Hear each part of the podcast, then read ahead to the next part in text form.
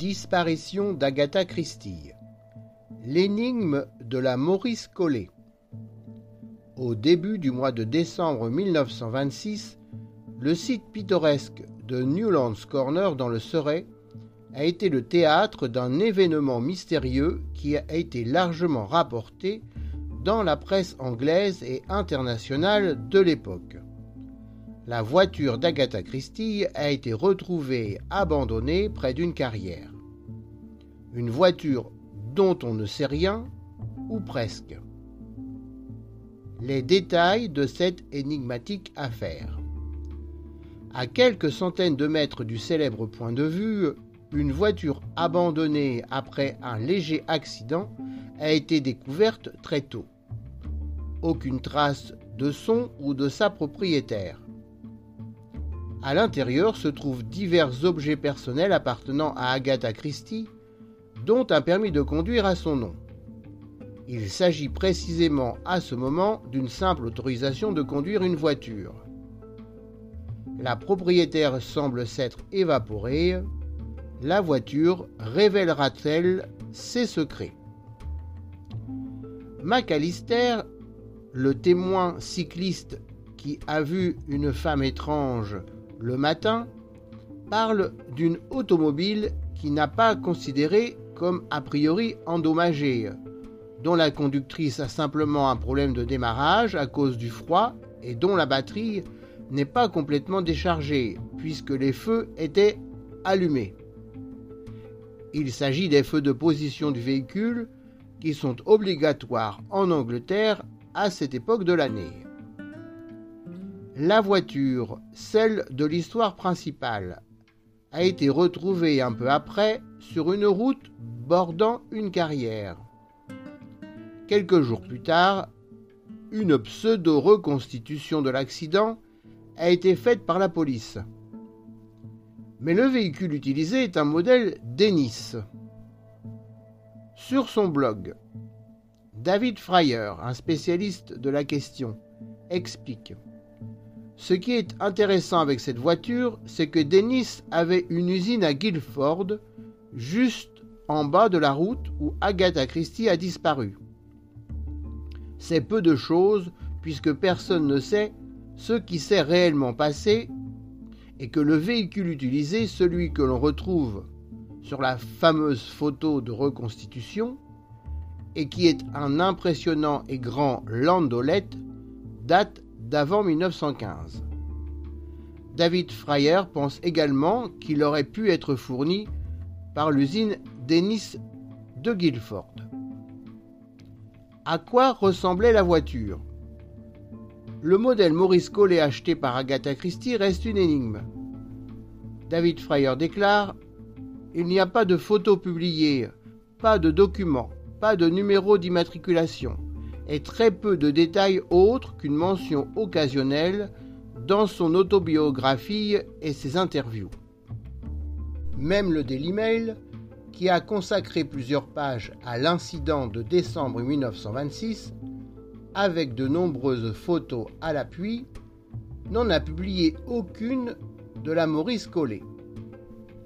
Pour David Fryer, il semble que la voiture ait été rapidement emportée par la police et envoyé au garage Sanford à Guildford, probablement avant que la presse ne soit alertée. Selon une source citée par Andrew Norman, la Maurice Collet est arrivée au garage de Guildford le samedi 4 décembre dans l'après-midi. L'employé y jette un coup d'œil. En plus de la batterie déchargée, les dommages qu'il a remarqués sont le capot légèrement endommagé, le câble du compteur de vitesse cassé et un garde-boue avant légèrement déformé. Nous n'avons donc aucune image de la voiture endommagée. Aucune photo n'a été prise ni sur le lieu de l'accident, où elle est restée jusqu'à midi environ, ni dans le garage de Guildford, d'où elle est partie pour Sunningdale le dimanche 5 décembre. Le matin de l'événement, les esprits s'étaient focalisés sur la disparition de la romancière et non sur sa pauvre voiture endommagée. En décembre 1926, le Daily Mail a décrit le véhicule comme une voiture à deux places. Un détail qui a été rapporté dans les journaux français de l'époque. En revanche, la description trouvée sur une affiche de recherche de la police du Berkshire, publiée le 9 décembre 1926, présente la Maurice Collet comme une 4 places. Aucune date précise n'est mentionnée dans les écrits ou les interviews d'Agatha Christie concernant l'année d'achat de sa voiture, acquise sur la suggestion de son mari, mais selon David Fryer, son autobiographie offre quelques indices utiles. Cependant, nous ne pouvons pas prendre tous les éléments indiqués dans l'autobiographie d'Agatha Christie à la lettre. Dans ses souvenirs, elle associe parfois des faits qui ne sont pas de la même époque. La mémoire de la romancière au moment où elle a écrit son autobiographie n'est plus aussi précise. Par exemple, elle dit Anna l'aventurière était maintenant apparue dans le Evening News et j'avais acheté mon Maurice Collet. Elle apprend à la conduire et ajoute Presque immédiatement, la grève générale a été déclenchée avant que je n'aie plus de trois leçons avec Archie. Or, Anne l'aventurière est une adaptation en série de son quatrième roman, L'homme en costume marron, publié par son éditeur en août 1924.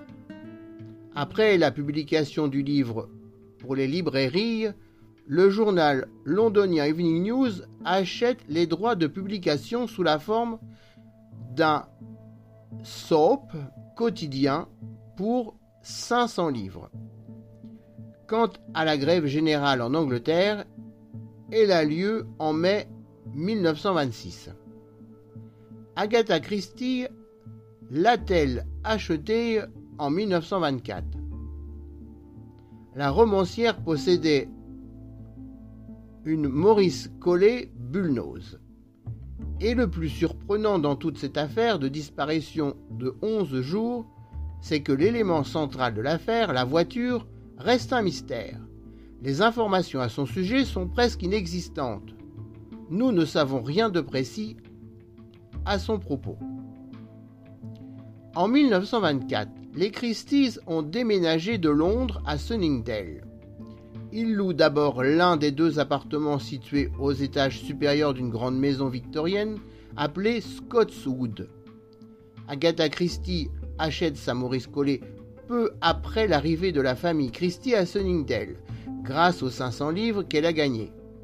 Ce n'est qu'au début de 1926 que les Christie achètent leur propre maison, appelée plus tard Stills en référence au premier roman publié par Agatha, La mystérieuse affaire de Stills. Agatha Christie commence à conduire sa voiture avec appréhension. La prise en main est difficile et probablement pour se familiariser avec elle, son mari lui demande rapidement de le conduire à Londres. Elle s'habitue alors progressivement à entrer dans son garage et à se mêler dans la circulation aux autres conducteurs. Elle dira J'ai pris un peu de confiance en moi et au bout de trois ou quatre jours, j'ai pu pénétrer plus loin dans Londres et braver les dangers de la circulation.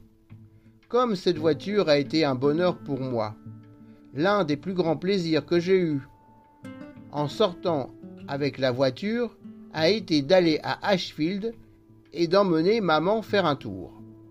Elle l'aimait passionnément, tout comme moi. Je ne pense pas que rien ne m'ait donné plus de plaisir, plus de joie de réussir que ma chère Maurice Collet avec un nez de bouteille. Quels autres indices pouvons-nous trouver? Pourquoi la presse de l'époque a-t-elle dit que la Maurice Collet d'Agatha Christie était une biplace? Au fil des ans, nous avons pu chercher dans les écrits de la romancière des éléments d'explication concernant les raisons de sa fugue de 11 jours. Pouvons-nous également trouver des indices sur la voiture parmi ce que la reine du roman policier du mystère a publié? En décembre 1924, deux ans précisément avant sa disparition temporaire, une nouvelle a été publiée dans un magazine au Royaume-Uni. Dans cette nouvelle, The Manhood of Edward Robinson, La métamorphose d'Edward Robinson, nous apprenons que la romancière connaissait précisément un modèle de cabriolet dont le prix avoisinait les 500 livres. Le héros de l'histoire Edward Robinson réfléchit à la façon de dépenser les 500 livres qu'il vient de gagner dans un concours. Il sait ce qu'il veut en faire, au moins pour 465 d'entre eux, pour acheter une voiture biplace, élégante et rapide. Agatha Christie a ensuite récupéré et conservé au moins jusqu'en 1930 sa voiture bien aimée et pourtant endommagée en 1926. Pendant les premiers mois de sa vie avec l'archéologue Max Mallowan, qu'elle a rencontré au Moyen-Orient, elle a organisé un pique-nique près de Torquay sur la suggestion de sa fille. Elle raconte Il était presque certain qu'il, note le temps, serait humide. Rosaline nous a offert un pique-nique sur la lande. J'étais enthousiaste. Et Max a accepté, avec une apparence de plaisir.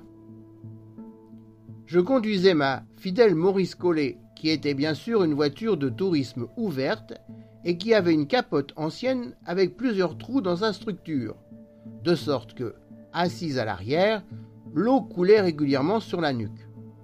Nous avons donc commencé et la pluie est arrivée. Mais j'ai persisté et j'ai parlé à Max des nombreuses beautés de la lande qu'il ne pouvait pas tout à fait voir à travers le brouillard et la pluie battante. On ne sait pas si Rosalind avait offert à sa mère et à son ami Max un pique-nique romantique ou bien si elle était présente. Dans tous les cas, la Maurice Collet en question est une quatre places.